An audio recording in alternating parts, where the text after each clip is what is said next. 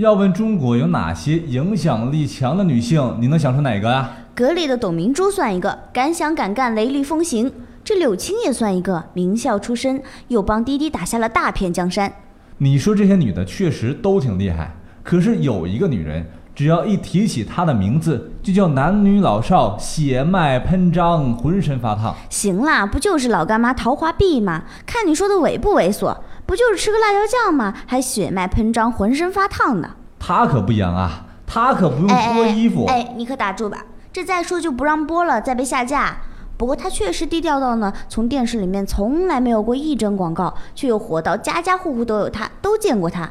为了表彰他的贡献呀，这贵州政府还奖励了他四块连号牌照：贵 AA 八八八八、贵 AA 六六六六、贵 AD 九九九九、贵 AW 七七七七。哟，这车牌好啊，都五个炸了，真了不得！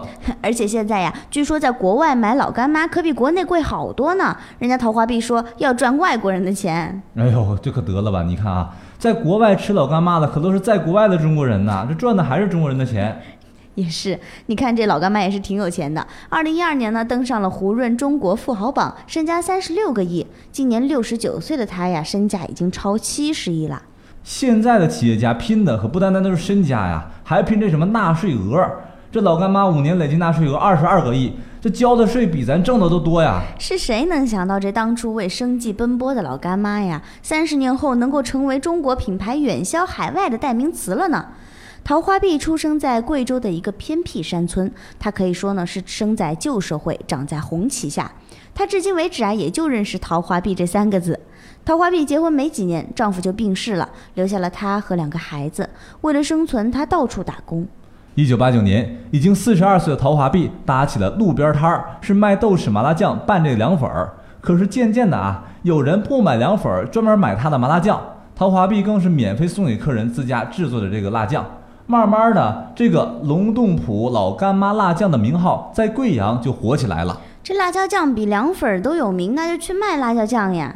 当时确实有人劝这个老干妈说：“关了小店啊，专门办个厂子生产辣椒酱吧。”可是他拒绝了，这理由是啊，老干妈小店免费招待了不少家庭贫困的学生，大家呀也都称呼她为干妈。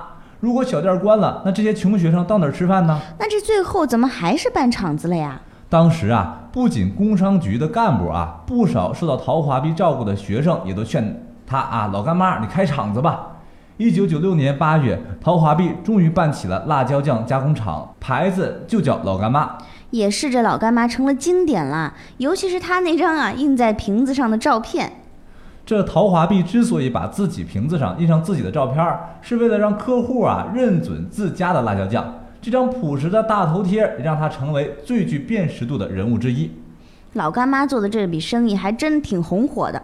为了往更远的地方销售辣椒酱啊，他用了笨办法、土办法，用篮子装好辣椒酱，走街串巷的向各个单位的食堂和商店推销。陶华碧回去等了不到一个礼拜，还没准备问商家这个试销结果，便不停的接到电话，商家让他赶紧送货，甚至还有食堂呀催上门来了。可是我一直纳闷一件事儿啊，你说陶华碧啊，就认仨字儿啊，也没上过学，这企业做大了。都得管理吧，啊，得有财务吧，这些专业知识他都没学过，他咋应付啊？他呀，这个记忆力和心算能力非常惊人。每次他都是让财务人员呢将这些数字念出来，然后他自己心算财务进出的总账，立刻就能知道这数字是不是有问题。就这样呀，老干妈这十一年来始终保持稳定，公司内部也没出过什么问题。我的天哪，这不是活电脑吗？就是什么 Excel 啊！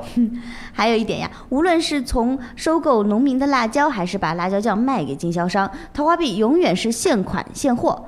老干妈说了，我从不欠别人一分钱，别人也不能欠我一分钱。即便是在企业扩大规模、临时需要资金时，他也没有贷款。有一次，有一个人问他：“你赚了这么多钱，还这么拼命干嘛呢？”陶华碧想了一晚上，第二天对全体员工表示：“这企业我带不走，这块牌呢我也拿不走。我这么拼命搞，原来是在给你们打工呀。”这么一说呀，好像老干妈啥也不在乎啊。只认识三个字的陶华碧，身家三十六个亿，从简陋的路边摊做起，如今呀，他拥有了含金量最高的民族品牌之一。